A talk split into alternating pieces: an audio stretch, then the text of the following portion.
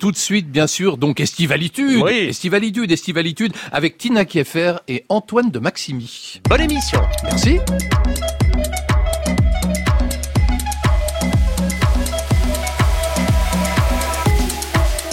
Messieurs, dames, bonjour, bienvenue dans Estivalitude. Alors ce n'est plus une émission, c'est un état d'esprit, bientôt peut-être une religion, enfin ça on en parlera plus tard. Estivalitude, donc la petite boutique éphémère qui ouvre chaque jour sur France Inter de 9h à 10h. Et avec ceci, C'est ouvert à tout le monde. Tout le monde. Ouais, tout le monde y sera. Tina Kieffer, vous êtes totalement inclassable. Vous avez été journaliste, directrice de Marie-Claire, animatrice, productrice à la télévision, mais vous avez un jour tout laissé tomber pour fonder l'association Tout à l'école qui scolarise aujourd'hui 1400 filles au Cambodge et vous sortez chez Robert Laffont une déflagration d'amour, livre dans lequel vous narrez votre odyssée. Tina Kieffer, bonjour. Bonjour Christophe. Antoine de Maximi, vous êtes le routard le plus célèbre de France, l'homme de la prise de risque. Dans votre émission J'irai dormir chez vous, qui passe actuellement à 20h50 sur France 5, vous sillonnez la planète en vous mettant constamment en danger. Je ne sais pas comment vous faites, et je tiens à vous le dire, je vous admire. Bonjour Antoine de Maximi. Bonjour. Alors vous saisissez ce matin, on baroude au studio 621 de la Maison de la Radio. Magnéto Juliette. Estivalitude. Mais qu'est-ce que ça veut dire d'abord? Ça veut rien dire. Christophe Bourseiller sur France Inter. Estivalitude, c'est un état d'esprit en fait, hein, c'est l'été quoi. Tina Kieffer, vous aviez déjà rencontré Antoine de Maximi? Ah, je l'avais croisé sur l'écran, c'est tout. Non, non, je le connaissais pas. Ouais. Et du coup, j'ai préparé mes devoirs, donc j'ai été voir, creuser un peu le personnage, et j'ai découvert vraiment un personnage. Mais c'est ça qui est assez intéressant dans cette émission, c'est que on vient de deux planètes opposées, c'est c'est le principe. Et euh, j'ai vu, alors il y a un truc qui m'a marqué, c'est que je crois que vous avez arrêté l'école à en troisième, viré un peu de partout. Si Ils on m'ont dit pas de moi je voulais continuer. Voilà. Après, vous êtes parti euh, plus ou moins faire l'armée. Puis à 20 ans, vous vous retrouvez grand port. Oui, je vais pas faire votre boulot, Christophe. Non mais vous êtes formidable parce que j'ai l'impression de lire un rapport de police là, vous voyez.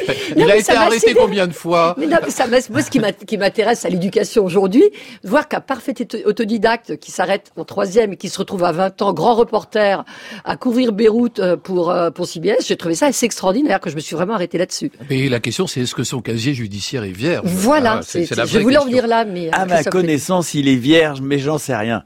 En fait, vous n'en savez rien. Antoine, est-ce que vous connaissiez Tina Kieffer Alors moi, je, je suis vraiment un, un mec sur, un peu sur une autre planète, donc je connaissais très bien son nom. Je savais pas l'écrire, je lui ai demandé tout à l'heure, mais euh, je, je, je ne Ah, vous, savais. êtes, vous avez réussi à échapper à Tina Kieffer. Et je vais vous dire un truc que je suis arrivé à Los Angeles sur euh, Hollywood Boulevard. Il y avait Will Smith qui venait mettre ses empreintes. J'avais entendu aussi son nom, mais je savais pas qui c'était. Remarquez, moi, ça m'est arrivé un jour, je buvais un café à côté d'un type et tout le monde lui faisait signer des autographes. Et j'ai dit, qui c'est? Après, j'ai dit à mon fils, écoute, il y avait un certain Ronaldo à côté de moi et je ne savais pas qui c'était. Donc, je peux comprendre votre point de vue. Mais par contre, j'ai un peu regardé son parcours et justement, c'est pareil. Son parcours m'intéresse parce que Bah oui. c'est quelqu'un qui sort visiblement des cases et j'adore ça. Et c'est quelqu'un qui marche avec des ruptures, des brisures comme Mm, ça. On en mm, parlera évidemment dans quelques instants. Antoine, vous, c'est ce qui est étonnant dans votre démarche, c'est quand même cette prise de risque. Vous voyagez sans argent, avec simplement une caméra. C'est pas épuisant à la longue? Euh, C'est un peu fatigant. Je suis pas tout à fait sans argent. En revanche, je suis un peu sans but et sans logis et au hasard.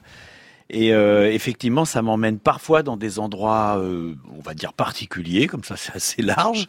Et euh, on sait jamais comment ça va se terminer. Tina, vous pourriez vous aussi partir à l'autre bout du monde sans un sou, sans point de chute, sans rien? Euh, je pourrais partir, mais je crois que je ne pourrais pas rester trop longtemps quand même. J'aurais un peu du mal d'être euh, loin de mes racines. J'ai j'ai vu hein, ce que vous faites. C'est pas, non, c'est pas évident. Je crois que j'y arriverai pas. Non, non. Alors Tina Kieffer, qu'est-ce qui vous est arrivé? J'ai connu une journaliste pointue, une animatrice de télévision populaire. Je vous le dis Antoine, elle était abonnée au prime time. hein. et je vous retrouve à la tête de l'association Tout à l'école. Toutes à l'école. Alors qu'est-ce qui vous a pris de, de tout laisser tomber? Parce que Tout à l'école, c'est un projet énorme. Hein une école, un campus, un centre de formation professionnelle, un centre médico-social. N'en jetez plus. Non, je t'ai plus, ouais. Bah, ce qui m'a pris, en fait, c'est c'est parti de l'histoire du, c'est une rencontre. C'est pour ça que j'ai écrit ce livre qui s'appelle une déflagration d'amour. C'est parti d'une déflagration d'amour. À l'époque, j'étais effectivement, je m'occupais du magazine Marie-Claire. Et puis je vais au Cambodge, voilà, je vais voyager, mais euh, pour le plaisir, avec mes deux enfants plus jeunes, j'en avais quatre à l'époque, et le père des deux derniers, voilà, parce qu'il y en a, y en a Ah bah dis donc, c'est un gros voyage. C'était un gros voyage. Tourisme euh, humanitaire, si j'ose dire. Déjà ou- presque, Oui, déjà presque. Et puis euh, là-bas, je vais dans un orphelinat déposer des vêtements. Et, euh, et là, je fais une rencontre au bout d'une rangée de laitue, une petite fille sur un banc, toute seule, environ trois ans, très maigre, qui pleurait dans ses coudes. Et donc, je la prends dans mes bras, elle s'accroche à moi. Et comme je, je restais là-bas, euh, je suis restée une bonne partie de la journée, elle a passé la journée accrochée à moi. Et ce qui m'a terriblement troublée, c'est qu'elle ne voulait jamais me regarder. À chaque fois que je la regardais, elle tournait la tête et en même temps, elle me serrait Comme un animal qui s'accroche à vous. et qui en même temps ne veut plus vous regarder parce que on a l'impression qu'il a déjà été trahi et il veut pas aller trop loin dans la rencontre. Il a peur d'être déçu. C'est ce que j'ai analysé ensuite. Et donc je suis partie de là-bas, bah, je marchais plus droit, j'étais complètement perturbée par cette petite fille, Chandara, Chandara, oui. et on, on a continué le trip au Cambodge. Et puis je ne pensais qu'à elle. Je, elle vivait, elle marchait à côté de moi. Et euh, j'ai rappelé l'or- l'orphelinat et je leur ai dit parce qu'à l'époque c'était fermé l'adoption avec la France. Elle était déjà grande. Moi j'avais déjà quatre enfants. Je venais pas pour adopter. Donc je les appelle et je leur dis écoute il faut vraiment que vous, lui trouviez euh, des parents adoptifs. On, on voyait qu'elle était réellement elle, sent- elle- elle avait l'air très dépressive, c'est ce que ce qu'a dit le médecin d'ailleurs. Et euh, voilà, et donc je, je suis revenue la voir. Enfin bref, tout ça je la raconte dans Enfin, le et c'est à travers, oui, c'est Et- votre et- livre, une est- déflagration d'amour. Ce qui est, voilà, et c'est la rencontre. J'ai été la chercher avec un visa médical quatre mois après, avec des subterfuges, etc. Mais elle avait réellement un problème euh, médical. Et à ce moment-là, j'ai décidé pour les petites qui restaient sur le trottoir là-bas, parce que euh, le Cambodge c'est quand même très raide. Hein, vous avez beaucoup d'enfants Ah oui, dans oui, les oui, rues et des petites chandaras euh, partout. Bah, j'ai décidé de créer une école. Et donc, euh, ce livre, bah, ça raconte euh, ce changement de vie. Ah non, mais c'est incroyable Et votre livre. On va en voilà. parler longuement tout au long de l'émission, mais c'est vrai que c'est un livre tout à fait surprenant. Et alors donc il y a cette école et on a retrouvé un document. Alors c'est une euh, un reportage de Teva, euh, je crois en 2015 à propos de l'école et on vous entend et vous êtes là, vraiment une vraie directrice d'école. Hein, écoutez, Tola, je crois que tu es, tu, tu es classé combien dans ta classe? Tu es? Euh, je suis la première dans ma classe. Ça, c'est bien. Parce qu'au début, c'était pas gagné. Hein beaucoup de progrès, beaucoup de travail, Mimi m'a dit. Et ça, c'est depuis que tu es à l'internat. Tu travailles mieux? Plus, C'est plus calme? Oui, À l'orphelinat, c'était compliqué? Oui, c'est compliqué. Pourquoi? Beaucoup de bruit? Oui, et il n'y a pas beaucoup d'électricité et tout. Ah oui, donc euh, pas d'électricité pour faire les devoirs. Ok. En tout cas, félicitations. Hein Il faut continuer comme ça, Tola. En plus, tu fais plein de progrès, tu parles bien français maintenant. Hein ah, vous êtes là, on sent une directrice à poigne, moi je trouve, hein, quand on vous écoute. Ouais, alors c'est marrant parce que Tola, euh, bah, maintenant, elle, est en- elle va passer le bac. Ah oui. Et elle est trilingue. C'est-à-dire qu'il y a des gamines là-bas qui sont absolument stupéfiantes. Elles viennent des bidonvilles dans cette école. Bon, euh, il y, a, il y a une pédagogie assez costaude, hein, c'est, euh, mais elles adhèrent à fond parce qu'elles ont pas envie de retourner dans les bidonvilles, elles en veulent. Et, euh, et la petite Tola, elle est venue passer un an au lycée international de Saint-Germain-en-Laye dans le dans le principe de notre association. Là, elle est repartie à, à Pichandara parce que l'école Ah porte le nom de ma fille. Et euh, elle va passer son bac, elle va aller à l'université. Et euh, voilà. Donc, alors le livre n'est pas sur l'école. Hein, je n'en parle qu'à partir de la page 100, mais c'est plutôt sur le changement de vie, comme Bah oui, c'est bien, bien sûr. Antoine de Maximi, euh, le changement de vie de, euh, de Tina, ça s'est passé au Cambodge. Vous êtes déjà allé au Cambodge? Oui, je suis allé au Bah, Cambodge. J'ai fait euh, Oui. un épisode là-bas qui avait été euh, d'ailleurs très très surprenant. Il y a une des plus belles rencontres que j'ai faites Ah bon? dans la série qui a été tournée justement au Cambodge parce que je suis parti sur une petite route vers Ban Lung, tout au nord. Et euh, je me suis retrouvé face à, je savais même pas si c'était un homme ou une femme, un vieillard qui était sur une, euh, une petite terrasse surélevée comme il y a là-bas. Et euh, on n'arrivait pas à parler, et c'est par la musique qu'on est arrivé à communiquer. C'est-à-dire qu'il a fait une petite musique avec un instrument local, et moi, je fais de la musique en soufflant dans mes mains, et on a joué ensemble, et la rencontre Ah ouais. est absolument magique. Ah bah c'est incroyable. Le Cambodge, hein, c'est au Cambodge Ah, qu'il le faut aller, j'ai c'est une l'impression. hein. claque, mais c'est une Mm. claque. Mais moi, moi, à un moment, j'y ai vécu, j'étais obligée parce qu'il y avait vraiment une crise de croissance au niveau de l'école, donc je suis partie avec euh, mes enfants, Vous y mon nouveau compagnon, oui, l'ex-mari, parce qu'on avait gardé la Ah garde bah, alternée, sûr. etc. Mais Tous les gosses. tout le monde, etc. Bah, bref. Et, euh, et donc j'ai vécu. Et donc j'ai beaucoup d'amis qui sont venus me visiter. Et à chaque fois, ils me disaient, mais Tina, tu as raison, mais le Cambodge, on revient pas comme on part au Cambodge. Il se passe quelque chose. Moi, je suis tombée aussi amoureuse de ce Cambodge. J'ai eu la déflagration d'amour pour cette petite fille, mais c'est un pays qui est à la fois extrêmement complexe et lumineux, qui a une histoire extrêmement sombre, et, qui- et, et le peuple est absolument euh, très complexe, mais surprenant. Il y a aussi une soif de, il y a aussi une soif de justice chez vous, Tina. Par exemple, vous dites dans votre livre, j'avais envie de me battre contre l'ignominie humaine, ça allège mes nuits blanches. C'est un peu, effectivement, je pense, le processus mental qui m'a conduit à faire ça. Et déjà, qui, m'animait quand je, quand je suis arrivée à Marie-Claire. Bon, on était beaucoup sur la cause des femmes et, et Dieu sait que c'est important. J'entendais ce matin en venant à l'émission qu'il y a encore une femme enceinte qui s'est fait euh, tuer par son mari, là, en violence conjugale. Donc, on était, on était beaucoup là-dessus et j'ai, beaucoup étendu sur la cause des enfants. Euh, on me reprochait même à un moment d'être trop sur la cause des enfants. On s'éloignait un peu de la ligne éditoriale parce que c'est quelque chose qui me, qui m'angoisse, qui me stresse, euh, qui m'empêche de dormir. Et je crois que c'est justement en devenant active là-dessus et d'être en plus dans un process de réparation parce que l'instruction, vous, vous avez une solution, c'est-à-dire que c'est c'est pas quelque chose de déprimant, c'est quelque chose de, de très positif que j'allège effectivement mes nuits blanches et que je vais mieux.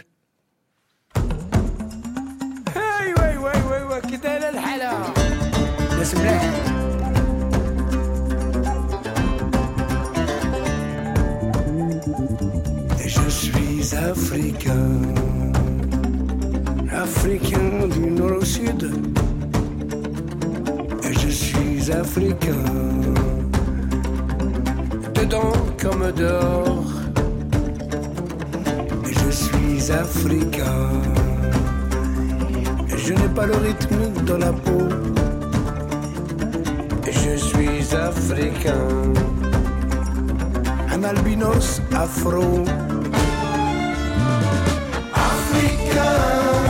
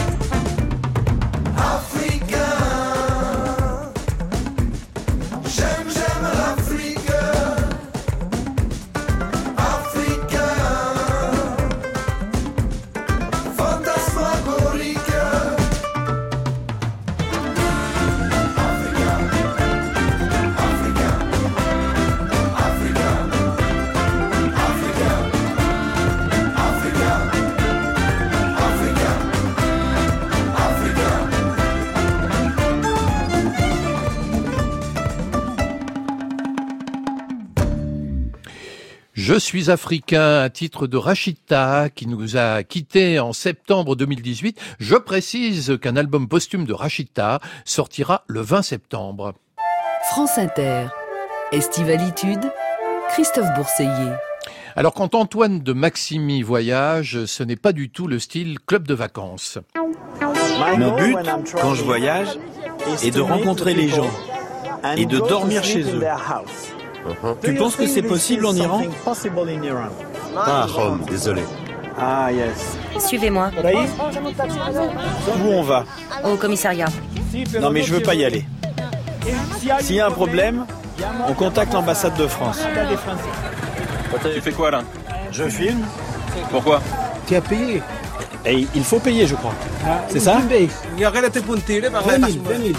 20 000, c'est très cher ça, 20 000. On peut négocier? Non. On peut pas négocier. Non, non, non. Tu vas te péter là Ah, chiotte alors Allez, je me casse. Moi, je vous admire, hein, vraiment. Je, je fais pas, moi, je pourrais pas. Je pourrais pas. Moi, j'irais me réfugier dans un bel hôtel. Vous voyez, je deviendrais complètement fou. J'ai quand même une question pour vous. Euh, est-ce qu'il y a derrière vous, parce que ça, on a envie de connaître les coulisses de votre émission, évidemment. Est-ce qu'il y a derrière vous une équipe de secours qui vous suit à distance? Mais non, non, Ah, c'est un seul billet d'avion, je pars tout seul tout le temps. Mais heureusement, il n'y a pas que ça non plus. Mais Oui. c'est vrai que c'est un petit florilège. Non, mais encore, il n'y a, pas- euh, y a pas les moments les pires, je trouve. Ah bon, c'est quoi le moment le pire que vous ayez vécu? Oh bah il y a eu euh, quand même euh, à Sainte-Lucie où je Ouais. me suis retrouvé vraiment au cœur d'une fusillade et là Ah bon? c'est ça grimpe encore d'une case. Mais ouais. qu'est-ce qui s'est passé précisément Ben, j'en sais rien ce qui s'est passé. C'était pas contre moi, mais euh, c'était juste derrière moi, quoi. Les coups de feu, euh, tout le monde qui hurle, tout le monde qui part au courant. Euh, bon, j'étais encore dans un quartier un peu chaud, donc. euh, Alors, j'ai lu que vous aviez eu aussi eu des problèmes au Québec. Oui, c'est ce qu'on a entendu au dernier. Alors, c'est quoi le Québec? C'était quoi le problème? Ah mais c'est mais c'est toujours euh, c'est pas forcément représentatif du pays. Là, c'est Ah bah, je- simplement que j'avais rencontré euh, un, un, un Inuit qui était d'ailleurs très sympathique et très accueillant, mais au bout d'un moment, il a il a fumé un petit peu de d'huile de cannabis directement sur les plaques électriques. D'ailleurs, je sais pas si c'est comme ça qu'on pratique d'habitude. Ça lui a monté à la tête et euh, il est venu vers moi, mais avec un bon sourire en plus. C'est ça qui m'a le plus inquiété. Et il a cassé la caméra. Et après, il s'excusait et il continuait à essayer de casser la caméra. Donc, euh, j'avais en face de moi un individu confus, on va dire. Et euh, il a fallu que je parte, quoi. Je pouvais pas rester chez lui parce que je savais pas ce qu'il allait faire après. Et puis alors, il y a une histoire assez étrange euh, d'une policière qui n'était pas une policière, je ne comprends rien. Eh bien, qui voulait que je monte dans un taxi pour aller au Dans, dans commissariat quel pays? En Bolivie, à La. Paz, dans la capitale. Et euh, bah, évidemment, j'ai refusé parce qu'en plus, elle avait même pas de carte de police. Donc, euh, Elle voulait vous arrêter. oui, c'est ce qu'elle disait, mais bon, je pense qu'elle voulait prendre tout ce que j'avais dans le meilleur des cas. Ah oui, c'était une policière euh, un peu vérolée, vous et moi. Et euh, on s'est retrouvé au commissariat. Il y a eu plein de, de chaînes de télé qui sont venues filmer en direct. Donc je, je voulais être discret, c'était raté.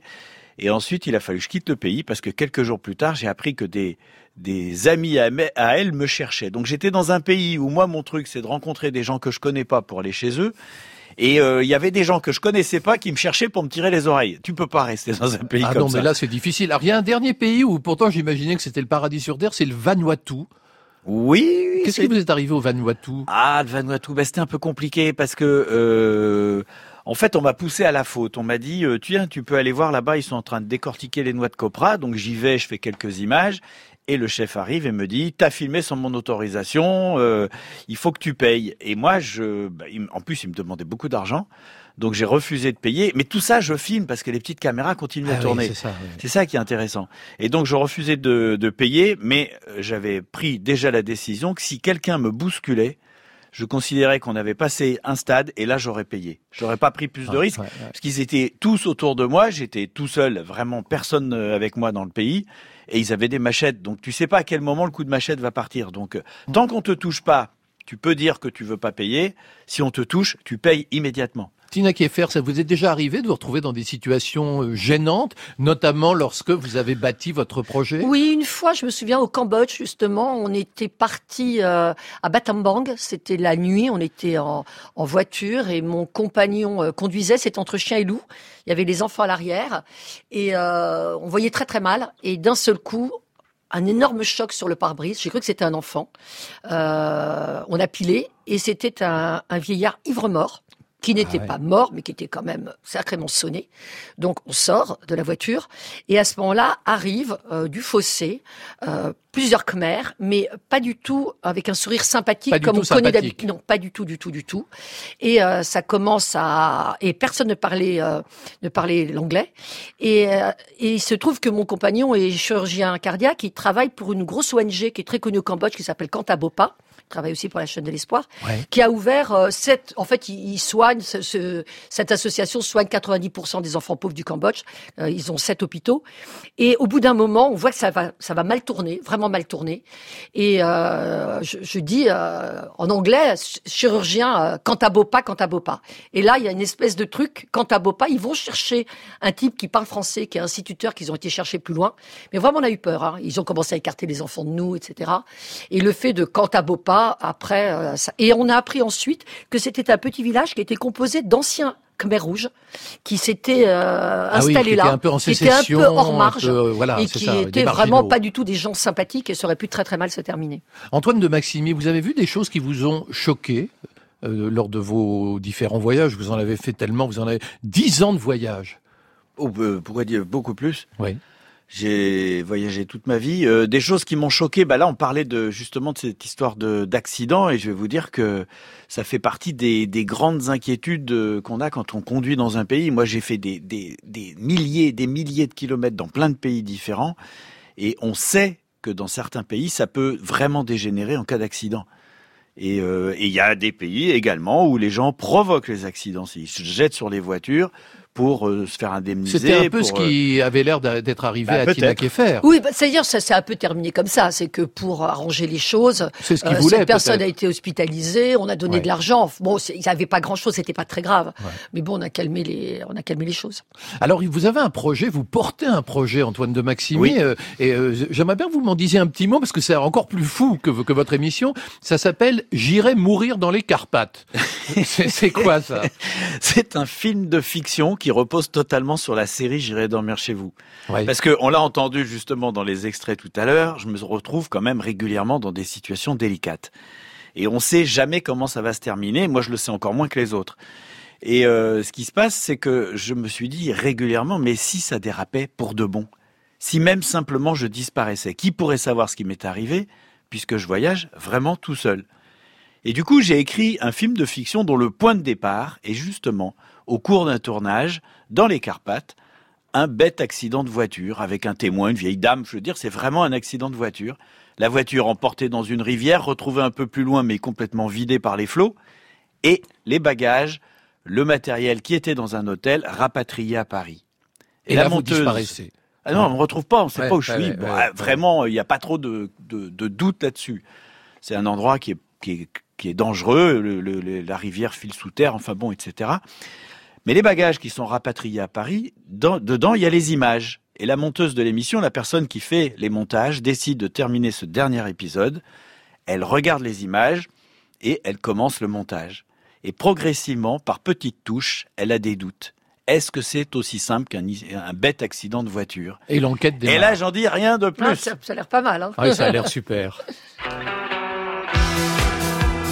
Un bonheur que je m'offre, une Madeleine de Proust, Debbie Harry, alias Blondie, c'est atomique.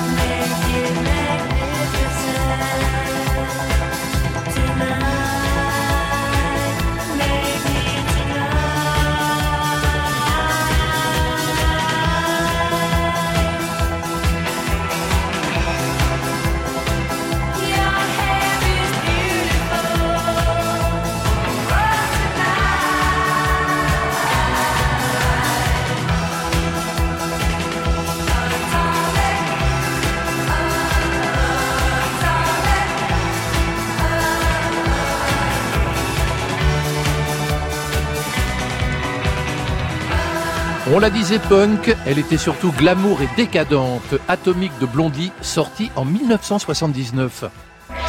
Estivalitude sur France Inter. Bonsoir, et oui, ce soir, c'est la dernière de J'y crois, J'y crois pas. Aussi, pour fêter la quille, eh bien, pas de débat au programme, pas du tout, mais une rencontre au sommet avec des Français insolites, originaux, passionnés, courageux, voire même un peu frappadingues et fiers de l'être. Un homme des Français incroyables. Alors Satina, c'était la dernière d'une de vos émissions. Vous en avez fait plusieurs. J'y crois, j'y crois pas. Le 20 juin 1996. Quand vous vous réécoutez, on est en 2019. Comment vous vous jugez? Vous, vous regrettez d'avoir fait ça? Oh non, pourquoi je regretterais Je sais pas. D'abord, ça a été très formateur de, de faire une émission. D'abord, j'ai soigné mon, j'avais une sorte d'agoraphobie. c'est vrai, j'avais des, des crises d'angoisse Ouais. que j'ai soigné par le direct, hein, parce que quand on fait euh, un débat en direct pendant deux heures sur la grande chaîne de l'époque, hein, c'était, il y avait énormément de monde. TF1. à ce moment-là. C'était TF1, absolument. Donc, euh, bah, ça, ça, ça, ça soigne tout- toutes vos phobies. Et puis, j'ai appris plein de choses au niveau du boulot. Euh, c'est, ça a été extrêmement, extrêmement formateur. Je, pour la pour la suite de ma euh, Mais vous le viviez vie. mal. Je, dans votre livre, euh. Une déflagration d'amour, vous citez à un moment donné, vous allez euh, quêter donc euh, des, des sous, de l'aide de la part de plein de gens, et vous avez rendez-vous avec Étienne Moujotte, donc au siège de TF1, et voilà ce que vous écrivez. La mémoire est pavlovienne. Il me suffit d'appuyer sur le bouton de l'ascenseur pour retrouver toute la violence de mon trac lorsque j'animais des débats en direct dans les studios du sous-sol. Oui, parce que j'étais phobique. C'est vrai. Ah oui. Et euh, ça se voyait pas. Tout le monde disait, mais qu'est-ce que, qu'est-ce que vous avez l'air naturel? Qu'est-ce que vous avez l'air culotté? Qu'est-ce que vous êtes vraiment? Je me marrais intérieurement. Enfin, je me marrais parce que c'était pas vrai du tout. Donc, euh, non, puis c'est vrai que je parle beaucoup dans le livre aussi de tout le rapport, la notoriété, le rapport à l'image. C'est quelque chose qui me correspondait pas du tout, ce, ce fonctionnement. Et c'est ce qui d'ailleurs m'intéresse, vous, dans votre histoire, c'est que vous faites de la télé, mais c'est totalement antinomique avec tous les codes de la télé. C'est ça. Il est tout seul au bout du monde. Personne ne le connaît autour de lui. Il est avec sa caméra. Et, et ça, c'est génial, cette télé-là. Alors que quand on fait de la télé, surtout à la grande époque TF1, euh, bah, vous êtes au milieu avec toute une équipe, des caméras dans tous les sens, des coiffeurs, Oui, des oui, maquilleurs. Vous extrême. sortez de là, euh, euh, vous, vous continuez à travailler votre image Oui, partout. oui, oui, euh, oui, oui. On vous déteste, c'est pour de mauvaises raisons. Vous aime, c'est pour de mauvaises raisons. Enfin bref, à un moment, c'est plus Ouais, possible. ouais. Antoine de Maximi, la, la télé, c'est un milieu plus dur que les autres Ou c'est pareil finalement? Non, je, enfin, je crois pas. euh, J'en sais rien. En fait, je, je, je crois que je peux pas vraiment répondre Hmm. parce que je suis très imperméable, moi. Ouais. Ouais, c'est-à-dire que je, je vois ce que j'ai envie de voir, le bon côté des choses, etc. Et j'ignore beaucoup euh, les éventuelles agressions, mesquineries. euh, je m'en fous. Juste une, que- juste fous. une question, ça existe depuis 2004, j'irai dormir chez vous. C'est- ouais, je crois. hein, si je- 2003, 2004. ouais, 2003, ouais. 2004. Ouais. Euh, c'est vous qui avez eu l'idée ou est-ce que c'est on est venu vous chercher? Non, non, non, non, c'est moi qui ai eu Ah, l'idée. Je peux vous dire un truc, j'ai eu un mal de chien à l'imposer. Je vais vous dire, c'est très simple. Quand j'ai apporté le projet, et j'avais déjà tourné des épisodes, toutes les grandes chaînes m'ont dit non. TF1, France 2, jusqu'à M6, tout le monde m'a dit non. Et on m'a même expliqué que c'était pas pour la télé, que c'était pour euh, Internet, ou voilà. Ah oui, oui. Parce que c'était trop décalé, ça ressemblait à rien. Oui, puis ça ressemblait à rien. Je Ça veux dire, ressemblait pas à un programme américain, C'est mal filmé, pas je veux intéressant. dire, ça bouge, je, je, regarde même pas dans le viseur, d'ailleurs j'en ai pas, enfin bon. Ouais, ouais. Et- et là, ce qui est marrant, c'est qu'avec mon film de fiction, eh ben, c'est un peu pareil. On me dit que c'est pas pour le Eh cinéma. ben, écoutez, ça viendra. On a hâte de vous de, de voir ce film. Alors, Tina, vous avez, je crois, une question, voire deux, pour Antoine de Maximi. Alors, ma première question, elle retrouve un peu, c'est un petit peu ce qu'on disait tout à l'heure. Je voulais savoir quel avait été votre plus grand moment de solitude. Parce que j'ai regardé un petit peu euh, une émission l'autre fois, et je me dis, par moment, c'est un peu raide. On vous voit vous balader dans un village, vous êtes tout seul, vous cherchez désespérément euh, un endroit pour dormir. Est-ce qu'il n'y a pas un moment où vous vous êtes dit, mais qu'est-ce que je fais là? Il y en a eu plein des moments où je me suis dit qu'est-ce que je fais là? Mais maintenant, avec l'expérience, je me suis aperçu que, en fait, il se passe toujours quelque chose. Je me rappelle avoir débarqué dans un, euh, un petit village, mais complètement au hasard, parce que c'est un peu le principe de l'émission en Grèce. Donc impossible de communiquer parce que le grec ça ressemble pas beaucoup au français, hein, je vous le dis. Et même l'écriture. Et donc je, je me baladais et donc j'étais en train d'expliquer comment j'étais vraiment tout seul et que je pensais que je ne savais pas ce qui allait pouvoir se passer, mais je disais il va sûrement se passer quelque chose, je vais avoir une rencontre. Et effectivement j'ai rencontré une famille avec qui j'ai passé une super soirée et j'ai découvert en fin de soirée qu'ils n'avaient pas ri comme ça depuis des mois et des mois depuis la mort du grand-père. Et en fait, je suis arrivé simplement au moment où il fallait qu'il lâche. vous étiez l'ange positif. Moi, je sais pas si j'aurais revendiqué ça, mais Ah bah moi je vous vois comme ça. ça leur a fait beaucoup de bien et à moi aussi parce que j'ai eu une belle, belle, belle séquence. Vous avez une seconde question Oui, parce que tout Tina à l'heure, je vous écoutais parler effectivement des dangers, parce que c'est hyper dangereux ce que vous faites, c'est évident. Euh, vous pourriez très bien vous faire poser un petit implant euh, pour qu'on puisse vous localiser en permanence. C'est important pour vous d'être totalement coupé euh, du monde connu et, et d'être dans l'inconnu, parce que c'est un truc tout à fait faisable. Alors le coup de l'implant, je ne savais pas. De toute façon, c'est des choses qui arrivent. Mais est-ce que ça existe Mais déjà Bien sûr, on peut localiser. Bah, il Euh, faut être dans des planétaire. zones. Mais regardez, on arrive à localiser les gens avec C'est un, un peu téléphone. horrible non, d'avoir un implant. Moi, Bah, on a bien un implant contraceptif, on peut avoir un implant, un, Oui, moi, j'en ai- implant pour je n'ai pas d'implant pour pas mourir. contraceptif. Moi, je, je Ah devrais bon peut-être. Non, j'en ai pas. Non, non. Eh ben, J'ai jamais pensé vraiment à ça. Euh, non, je, je, je, je me bats pas absolument pour qu'on ne sache pas où je suis. Moi, j'assume ce que je fais de toute façon dans la vie. inconsciemment, bien sûr. Donc, euh, mais euh, non, j'y ai pas Non, mais C'est pensé. tellement Mais, dangereux parfois. mais tu sais, euh, je veux dire, il y a quelques années, euh, quand tu partais, moi j'étais parti en Amazonie pendant quatre mois. Bon, c'était en 83, donc quelques années, il y en a beaucoup. Ah ouais, ouais. Mais je n'ai donné des nouvelles à mes parents. Je suis parti quatre mois. Hein. J'ai donné, j'ai envoyé deux cartes postales et un coup de fil en quatre mois. On a perdu l'habitude d'être perdu, isolé. Et même là, j'ai des copains qui ont traversé l'Atlantique. Ils envoyaient un message tous les jours. Oui, sauf que là, quand même, vous vous baladez avec une caméra. Oui. Donc c'est un, c'est intrusif. C'est pas, ça plaît pas toujours à tout le monde d'être filmé. Je. Euh, on peut avoir envie de la voler. Eh, c'est ça. Et en plus, vous, vous voulez aller dormir chez les gens, donc vous pouvez passer pour un pervers. Donc quand même, vous cumulez les trucs pour vous chercher les histoires. Il y a une question moi, que Tina voulait poser, mais moi je voudrais la poser parce que ça m'intéresse en un mot. Comment vous repérez les gens sympas quand vous êtes euh, Comment vous savez que quelqu'un va pas vous tomber dessus avec un couteau? Ben, je le sais pas, mais euh, c'est quand même des choses que tu que tu ressens. Moi, j'ai commencé par faire du, du reportage de guerre. Donc Ouais. euh, quand j'avais Pour euh, CBS. pour CBS. Bon, euh, d'abord pour l'armée, hein, pour l'armée française. Ah. Pendant mon, mon soi-disant service militaire, je m'étais engagé en fait. Parce que personne ne voulait de moi. Quand tu as été viré à 17 ans, euh, t'es un petit peu moins en position de force. Mais ce que je voulais dire, c'est que je me suis retrouvé vraiment sur des théâtres de conflits avec des bombardements, des gens qui mouraient à côté de moi et des choses comme ça. Et tu quand même, tu commences à sentir la nature humaine dans des conditions extrêmes. Et ça, je me rendais pas compte, mais ça t'aide à pressentir, à appréhender les gens, euh, même si ça ne sera jamais une science exacte. Antoine de Maximi, vous aussi, vous avez une question pour Tina Kieffer. Question d'ailleurs qui m'a surprise. La question. Alors moi j'ai lu, euh, parce qu'évidemment je connaissais pas tout, j'ai lu que Tina Kiffen avait fait une une émission euh, qui s'appelait Génération FM si je me trompe Les pas. années FM. Les années FM. vous- Tina, vous l'aviez produite cette Non, émission, non c'est pas du Non, tout ça. c'est pas du tout. Ah bah c'est ce qui est marqué. Ah mais il faut surtout pas croire ce qu'il y a sur Internet. Ouais, moi je non, non, non. En fait, c'est une série qui, qui passait sur M6, je crois, qui s'appelait Les années FM. C'était une série. Oui. Et j'ai été scénariste. Alors justement, mais ça pas c'est pas grave. Les, c'est- voilà. C'est bien ce que je, ça, ça fait rien. J'avais pas compris ce que vous aviez fait dedans. En Mm. revanche, ce qui m'a accroché tout de suite, c'était que c'était une série décalée. Oui. Et moi, les histoires décalées, les projets décalés, les gens décalés, c'est ça que j'adore. Et donc, je voulais en savoir plus sur cette série. En quoi elle était décalée? Elle était décalée parce qu'elle avait un peu le ton. Euh, toute modestie. D'abord, j'étais pas la seule scénariste, on était plusieurs, mais de, de, de séries genre euh, Abfab, etc. Quoi. Je veux dire, c'est pas ce qu'on voyait habituellement, les séries gentillettes qu'on avait à la télévision. C'était mordant, c'était euh, un peu du deuxième degré, voilà. C'était sur les radios libres. C'était l'histoire d'une radio libre. Et D'accord. moi, je me suis bien éclatée à faire ça. Et puis bon, j'ai été appelée à ce moment-là pour faire euh, Froufrou. Et euh, donc l'histoire euh, scénario s'est arrêtée et je l'ai un peu regretté, même si j'ai pas de regret par rapport à la suite, dans la mesure où j'ai vraiment adoré cette période-là. Et je pense que s'il n'y avait pas eu télé, j'aurais continué dans cette voie. J'adorais écrire des histoires. Wom babi kolol, babi kos, babi pou. Babi tem, babi pel, ma pel.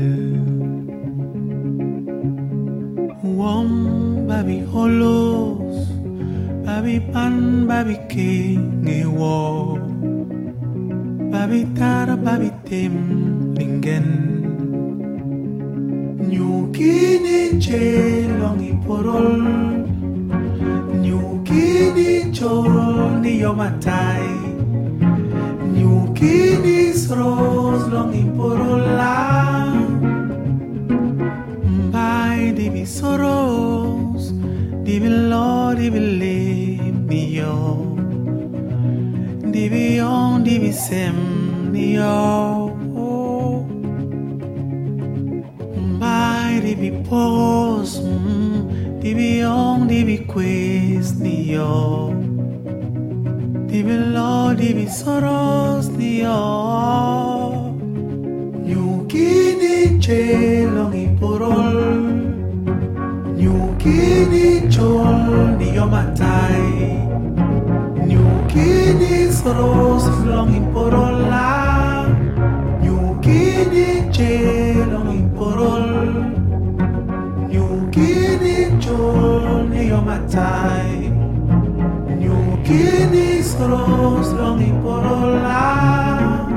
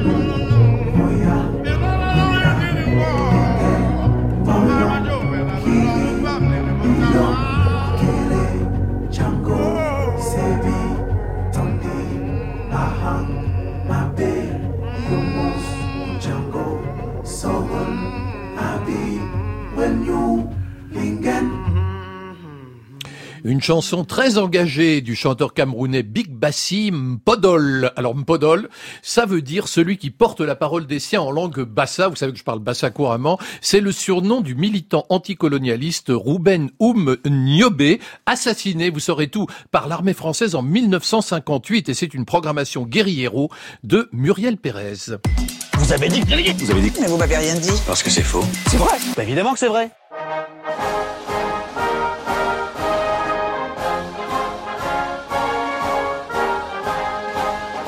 Si je suis élu président, la première mesure que je prendrai sera de développer et d'imposer l'espéranto. Alors là, Antoine de Maximi, je dois dire que dans votre passé, il y a vraiment des, des choses étranges. Je n'ose pas parler de zone d'ombre, mais vous avez voulu vous présenter à l'élection présidentielle en 2012 Non, c'est pas ça, mais c'était c'était effectivement une un petite une, une, une série de de- d'interviews que je trouvais intéressantes où il posait à plein de gens et donc à moi, si vous étiez président, qu'est-ce que vous feriez en premier? Et moi, je défends l'espéranto que je ne pratique pas parce que malheureusement ça sert pas vraiment, mais si on avait imposé ça au début de l'Europe, je suis sûr qu'on aurait gagné beaucoup de points. Parce que la communication, c'est super important dans le commerce. Moi, je me rappelle très bien euh, un mec de chez Peugeot, on a droit à combien de temps? Mais chez Vous Peugeot, avez deux heures. en. Irak, qui parlait pas l'anglais, qui était là pour vendre les voitures Peugeot, et ben il allait pas bouffer avec ceux qui parlaient anglais, c'est les autres qui vendaient les voitures. Il faut préciser, important. il faut ça. préciser que l'espéranto c'est un projet de langue internationale, mais c'est vrai qu'aujourd'hui c'est une langue qui existe, mais la langue jamais- internationale c'est l'anglais. Euh, Ben oui, mais l'espéranto est sept fois plus simple que l'anglais. Ah, c'est ça. Et on aurait imposé ça, on aurait fait des économies énormes de traduction pour ce qui est de l'Europe, et puis surtout, plein de gens dans le monde auraient appris cette langue parce que c'est la plus simple. Ils apprennent l'anglais parce que c'est la plus simple. Oui, mais bientôt on aura une puce dans la tête qui, dé... qui Voilà, un implant, en oui, implant. bientôt, mais hein. on aura perdu 40 ans. Vous avez déjà des implants, donc vous, hein, fais vrai qu'elle est branchée- elle est branchée ma hein. vous, vous- vous êtes connecté, vous êtes déjà archi connecté, je suis c'est ça fascinée par l'évolution de l'humain. C'est Ah vrai oui, que ça me ah oui, fascine. ouais, ouais. J'aimerais vivre beaucoup plus longtemps pour voir tout ce qui va se passer. Alors en tout cas, Tina, moi je vous ai demandé le son qui vous résume. Alors ça n'a rien à voir avec les implants, c'est très émouvant. Écoutez ce que c'est. One child, Un enfant, one teacher, un instituteur, one book, un livre, and one pen un can crayon change the world. peuvent changer le monde. Education, L'éducation est la seule solution. education. L'éducation first. d'abord. Thank you. Qu'est-ce que c'est, Tina Keffer C'est le discours de Malala, prix Nobel de la paix, cette jeune pakistanaise qui avait été euh, grièvement blessée, qui a failli mourir euh, et euh, qui s'est battue et qui se bat toujours pour l'éducation et notamment l'éducation des filles. En juillet 2013. Juste une question. Dans votre école au Cambodge, pourquoi il n'y a pas de petits garçons? Alors pourquoi il n'y a pas de petits garçons? Parce qu'on a voulu aller un peu à l'essentiel. On est parti euh, du principe, d'abord, il y a un chiffre, hein, c'est que sur tous les enfants qui vont à l'école dans le monde, il y a à peine un tiers de filles. Et lorsqu'on éduque une petite fille, eh ben, comme c'est actuellement encore souvent les mères qui sont responsables en charge de l'éducation, eh bien à ce moment-là, ça donne une mère instruite qui va sauver la génération suivante. Donc tout ce que vous apportez au niveau de l'éducation, eh ben, est décuplé. Vraiment, c'est beaucoup Ouais, plus efficace. ouais. Alors il y a cette raison-là. Il y a aussi la raison que bon, les gamines sont euh, souvent mises sur le trottoir. C'est un peu ce qui se passait à l'époque quand j'étais au, Cambodge, les petites filles sur le trottoir, etc. Donc une grande vulnérabilité. Mais bon, on laisse pas non plus complètement les petits garçons de côté. Hein. Même si on a 1400 euh, gamines dans cette école, on aide les frères, on aide les écoles publiques. euh, Il y a une approche de toute façon globale. Parce Plus qu'on- global, holistique, Voilà, comme on, on aide aussi au niveau médical. On a un planning familial pour les mères, etc. Antoine de Maximi, le son qui vous résume, c'est ça.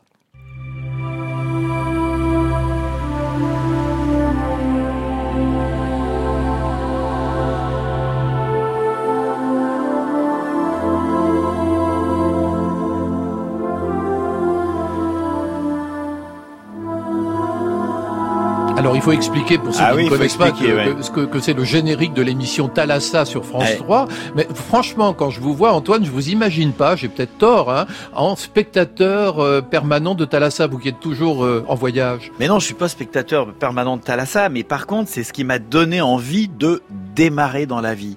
Moi, j'ai été viré donc du lycée à 17 ans, et après, bah, j'ai quand même un peu merdouillé pendant plusieurs années.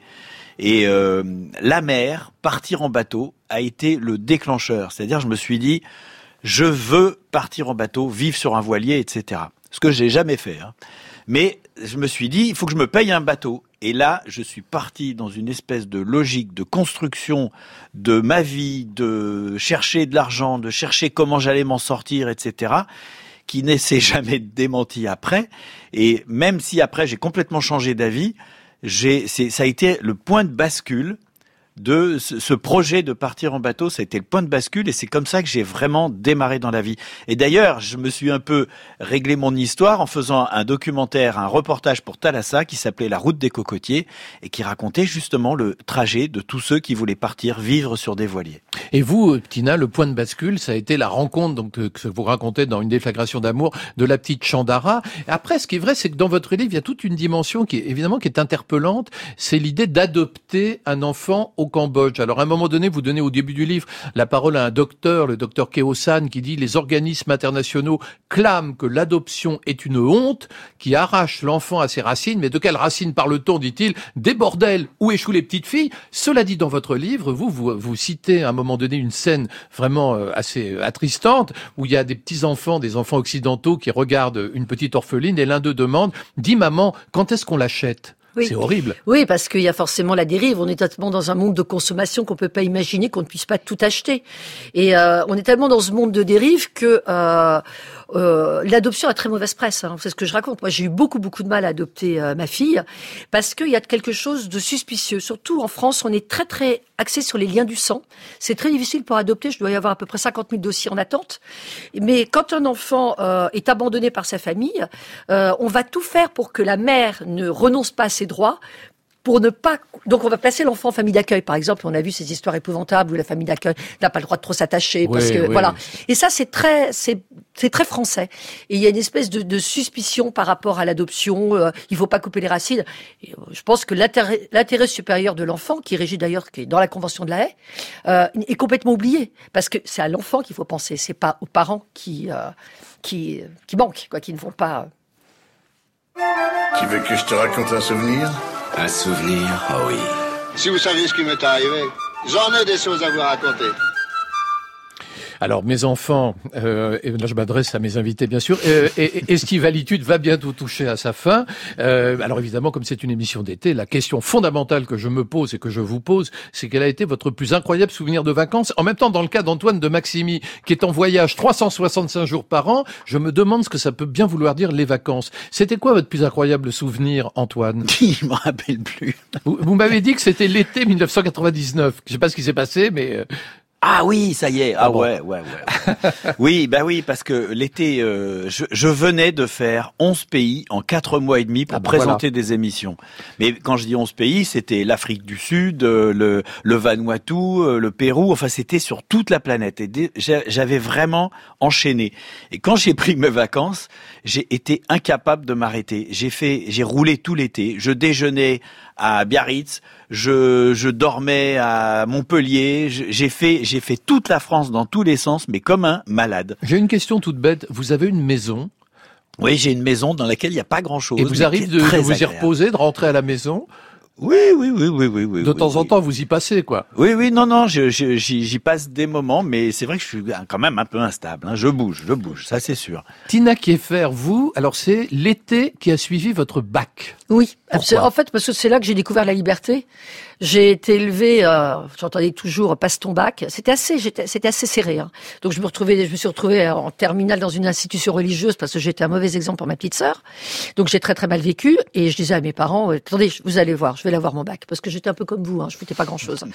Et, euh, et donc quand j'ai eu mon bac, j'ai appelé d'Épernay parce qu'il m'avait mis à Épernay. ouais. Euh, ouais, ça avait été très sévère. Ils étaient sévères. hein. L'institution Ouais, Notre-Dame ouais, d'Épernay, je m'en souviendrai. Et donc, euh, j'ai appelé ma mère, j'ai dit, bah, tu vois, tu peux t'asseoir, là. Donc, j'ai mon bac, j'ai même pas besoin de passer l'oral. Donc, je m'en vais. Et ma copine Mumu, parce que j'avais ma copine Mumu qui, euh, voilà, qui venait juste de passer son permis, est venue me chercher avec une Méhari. Et on s'est barré en Méhari, on dormait dans la Méhari, on a fait le tour de l'Italie. Et donc, comme on était trop grande, on avait nos pieds qui dépassaient. Quand on dormait dans la Méhari, vous savez, on avait abattu. Et on a fait, on était totalement inconsciente d'ailleurs. Et je me souviens qu'on se réveillait le matin au milieu d'un marché, on voyait nos deux, nos, les quatre pieds qui dépassaient. Et euh, voilà, ça a été cet été. l'Italie, c'est ça? Et elle m'apprenait à conduire dans les gorges du Verdon. Je le raconte dans le livre.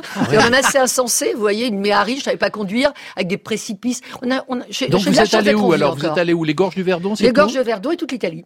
Et toute l'Italie. Alors, pour pas que mes parents le sachent, parce que j'avais pas 18 ans, j'avais 17 ans, je donnais des cartes postales que j'avais pré-timbrées euh, à, des, à des Français qui retournaient en France et qui postaient euh, les cartes postales pour que mes parents pensent que j'étais toujours en France. Voilà. Eh ben, écoutez, je pensais bien faire une, je pensais bien faire une émission de routard aujourd'hui. Je ne m'étais pas trompé.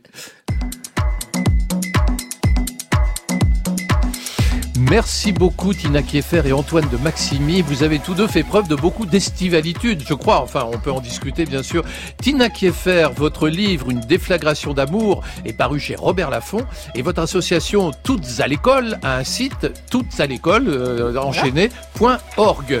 Antoine de Maximi, votre émission J'irai dormir chez vous passe en ce moment même, enfin pas ce matin mais ce soir. Ce soir donc à 20h50 sur France 5, vous nous emmenez je crois en Uruguay. Et j'ajoute un tout petit truc, c'est que j'ai lancé un financement participatif sur Kiss Kiss Bank Bank pour le long métrage qui sort des cases et qu'il ne reste plus que trois jours. Je compte sur vous. Eh ben voilà, très bien. C'est totalement inédit cette série-là hein, que vous nous proposez Ah, c'est un long métrage pour le cinéma Ouais. et complètement décalé et il faut vraiment qu'on y aille tous et on est en train de cartonner, je suis assez content. D'accord. La série là qui, qui passe en ce moment sur France 5, elle passe jusqu'à quand? Euh, on a encore euh, le ju- jusqu'à il y a encore deux semaines je crois. Deux semaines, c'est juillet. oui. Avec, juillet. avec les coulisses de mes voyages, ne pas rater non plus, il y a des surprises. C'est l'idéal, on prend des risques sans bouger de son canapé. C'est quand même, moi, je- ça me va très très bien tout ça, bien sûr. Alors, euh, vous pouvez bien entendu réécouter et podcaster cette émission sur le site de France Inter. La réalisation, attention, est signée Juliette Medevielle. L'émission a été préparée par Saad Merzac, Claire Tesser, Pierre Goulancourt et Astrid Landon, sans oublier à la technique Juliette Delpérou. Notre boutique éphémère, bien sûr, ouvre demain à 9h sur France Inter. Messieurs, dames, à demain. Ah, ah, mais que, que se passe-t-il Ah, il est arrivé, le voici. Zorro est arrivé. Bonjour Bah. Laurent Delmas. Bonjour Christophe, ça va bien Bah écoutez, oui, c'est merveilleux. Oui, je viens d'avoir, euh, une- je viens de voyager avec euh, Tina Kieffer et Antoine de Maximi. Et vous Bertrand que vous- Tavernier, Bertrand Tavernier a notre programme de ciné qui chante ce matin. Avec lui, on écoutera Rochefort et Marielle, euh, Isabelle Huppert, Bing Crosby, Daniel Darieux, Jane Birkin, Jacques Dutronc, Eddie Mitchell, entre autres, s'il vous plaît. Bravo. Je n'ai qu'un mot, bravo. Merci.